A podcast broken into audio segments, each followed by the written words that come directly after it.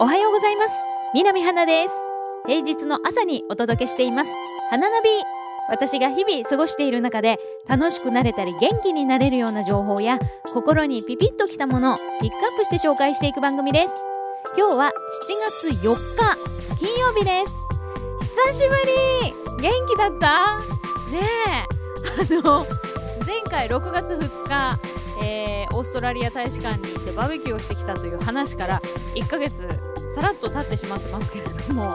ねあの心配された方もたくさんいると思います。あの大丈夫かとかいろいろ声もあの届いてですね本当に皆さん多くの方が聞いてくださってるんだなっていうのを実感してすごく嬉しかったんですけれども心苦しかったですね。機材が不調どころか普通に壊れましたのでねどうすることもできずまあでも、まあ、あの元気にあのなって帰ってきまして、まあ、7月にもなってしまったということで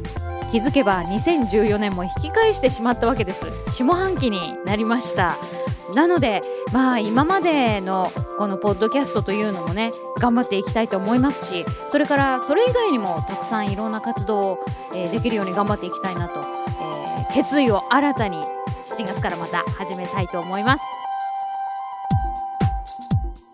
ポッドキャストというスタイルで花ナビをお届けするのは確かに6月2日が最後だったんですけれどもその後苦肉の策で YouTube で、えー、2本お届けしています。知ってましたか？なんてね。気づいてないんじゃないかななんて思ったりまあ素敵な順位っていうのと、えー、終わるまで終わりじゃないっていうあのワールドカップのね日本代表の戦いについてちょっと喋ってみたりっていう2本 YouTube でお届けしたんですが意外とこのポッドキャストを YouTube のプレイリストにしてくれっていう声もあるんですよ。で私自身あの YouTube のプレイリストで、まあ、いろんなものを聞いていたりもするので何か作業してる時とか意外とその需要ってあるのかななんて考えたりまあいい機会にはなったんですけどねあの皆さんにちょっといろいろお聞きしたいこともあのちょこちょこ出てきたので近々あのアンケートをまた作成してみようと思うので、えー、ぜひ、えー、ご協力いただけたらと思います。よろしくお願いします。さあそんな中今日私がピックアップしたいのはこちら。チリに行ってみたい。なんでいきなり私がチリとか言い出したかっていうともうきっかけはねあの FIFA ワールドカップブラジル大会のブラジル対チリの試合を見てからです。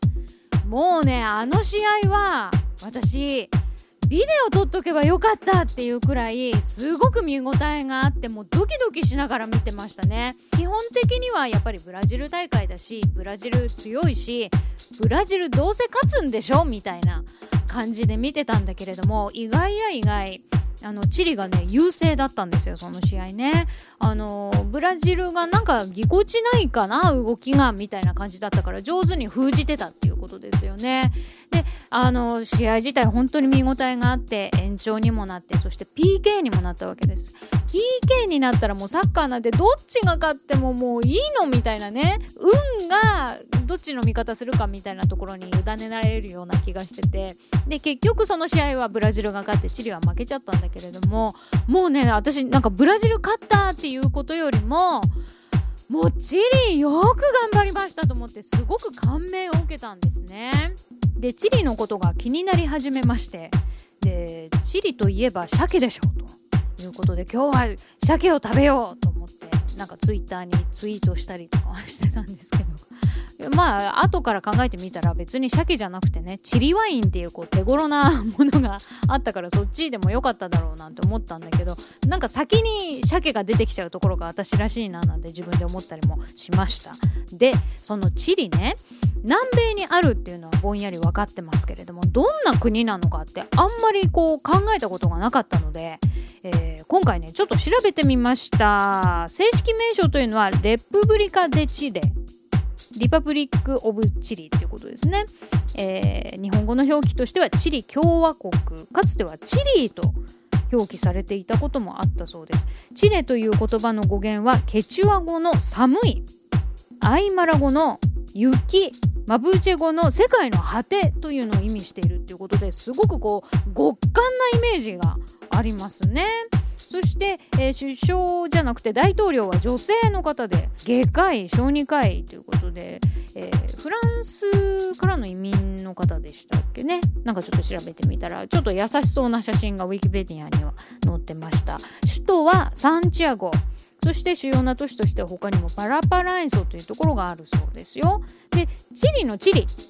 ギャグのような 感じですけど、えー、西部の太平洋との海岸線東部のアンデス山脈北部のアタカマ砂漠によって囲まれている国土というのは南北に細長く北から南までの総延長としてはなんと約4630キロに及ぶそうですだから南北ねあの飛行機で移動するのに何時間かかるのかなみたいな感じがしますね。で北部の砂漠地帯というところでは年間を通してほとんど雨が降らないそうです。で銅とか、えー、鉱物資源に富んでいるということで、えー、ラ・セレナの南から地中海性気候の渓谷地域となってチリの主要、えー、輸出品目の一つであるブドウ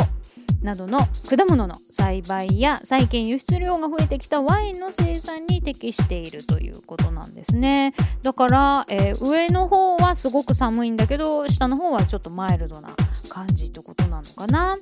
えー、まあ、気候の種類も上から上っていうか北の方から順に砂漠気候ステップ気候地中海性、えー、西岸海洋性ツンドラという風になっているということで、まあ、海もあって、まあ、ビーチもあるそうなんですがなかなか泳ぐには適さない。まあね寒そうですからね、うん、っていうことなんです。でで農業についてはやっぱりもうとにかくブドウということでワインとか、えー、あったりします。あと漁業ね、まあ、鮭って私一番最初に想起しましたけれども、えー、東太平洋がアンチョビなどの工業業ということで、えー、古くから活発に漁業が営まれてきたそうですよ。北半球の鮭類の移植があの最初進められていたんですが自然放流によって再生産を図るも、えー、計画は失敗してしまったと。でも代わりに始まった鮭類の養殖事業というのが大成功を収めて2005年には世界の鮭類の鮭類ですけど、えー、養殖生産高のなんと3分の1約60万トンを誇る規模。これは世界第2位と。なっているということでやっぱり鮭が先に出てきたっていうのはあながち間違いじゃないっていうか正しいねみたいな感じですね。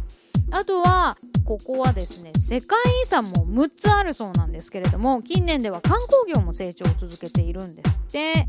パタゴニアとかモアイなどの、えー、独自の観光資源を持つラパヌイというところが観光地として有名だそうですよなんかモアイっていうとハワイってイメージがありますけどあるんですってチリにも。そしてチリ料理。ねやっぱり旅の醍醐味といったら食事だと私は思うんですけれどもチリ料理。スペイン植民地時代の料理に伝統を持っていてトマトじゃがいもトウモロコシ牛肉そして羊の肉というのが使われていて、えー、魚介類を使う料理も非常に多いということでそして、え代表的なチリ料理というのはカルネラカルボナーダアサードクランドウミータパステル・デ・チョクロエンパナーダなどが挙げられると、えー、北部のかつてペルー領だった地域ではセビッチが食べられることもある。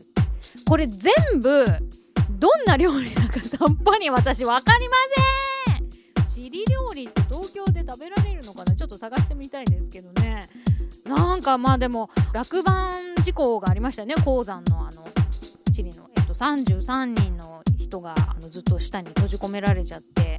ねあの全員生還したっていうあのドラマティックなものがありましたけれどもあれはねなんかでもあの今回のワールドカップの前にチリ頑張れみたいなチリ中央銀行かな？の CM であの33人の人が出てきてもうチリはあの最後まで諦めない国なんだみたいな CM をやっていて。でその CM がなんかテレビでこの間見たんですけどすごくドラマティックでそのあの落盤事故があったところの土を土というか砂をね瓶みたいのに入れてこれをあのワールドカップのチリ代表のあの合宿のところに持って行ってまくみたいなことを言っていてでもなんかそういうスピリットがあのブラジル戦の時のもう最後まで絶対諦めない姿勢っていうところに現れたんだなと思ってなんかねすごくそこに共感したし何かこの国には秘密があるんじゃないかと思ってすごくそういう何て言うのかな不屈の精神というのかあの頑張り抜く精神っていうのにすごく好感が持てたのでいつかチリに行ってみたいなと思います。まあ、今すぐは無理ですけどチリってどうやって行くのかなと思って調べてみたんですがアメリカあのニューヨークとかロサンゼルスとか主要都市を経由してあのサンチアゴに入るには30時間ぐらいで行けるみたいで。意外とオセアニア経由っていうのもありじゃないと思って調べてみたんですけど、まあ、時間としてはそんなに変わらないということで。じゃあどうせ変わらないんだったら私そっちがいいなオーストラリアの方がいいなって思ったんですけどなんかオークランドを経由していくっていうことでどうもその